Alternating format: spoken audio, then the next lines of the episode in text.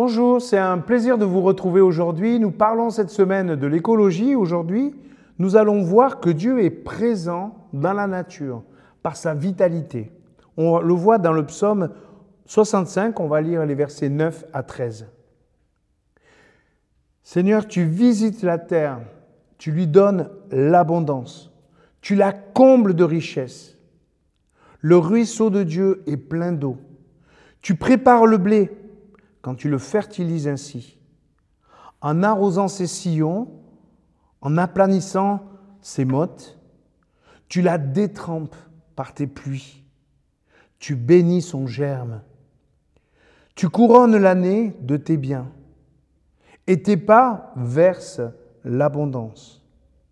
Les plaines du désert sont abreuvées, les collines sont saintes d'allégresse, les pâturages se couvrent de brebis, et les vallées se revêtent de froment.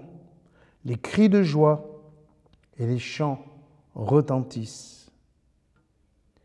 Dieu peut se promener sur la terre. Oui, bien sûr, il a fait en Jésus-Christ, il est venu habiter la terre en Jésus-Christ.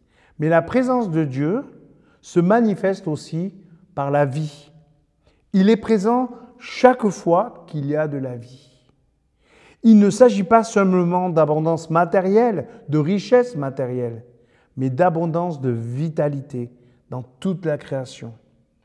Dans tous les printemps, et nous y sommes bientôt, nous voyons la nature remplie de cette richesse. Cela vient sans nous, cela vient juste de Dieu, qui rend belle, qui renouvelle toute sa création. Ça commence par un ruisseau qui coule et fertilise le blé. Ça continue par la pluie qui fertilise même un désert, donne des pâturages. Il y a des brebis qui viennent habiter là. Et puis ça finit forcément par des cris de joie, par des chants qui retentissent.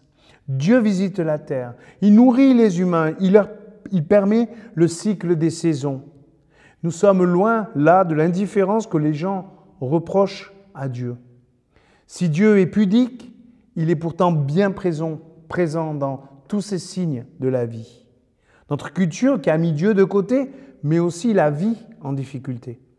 La guerre, le béton, la monoculture, la pollution, les plastiques, les armes, l'économie, la consommation, la violence, les abus, la domination. La présence de l'homme abîme trop souvent les manifestations de la vie. Elle est trop souvent paradoxale avec la présence de Dieu. Oui, la présence de Dieu est discrète, mais bienveillante. Quelle image avons-nous de Dieu? C'est tellement intéressant de voir notre Seigneur à travers ce prisme de la vie. Osons reconnaître que nous avons besoin de cette présence pour sortir de la logique de l'exploitation, de la concurrence, de la défiance.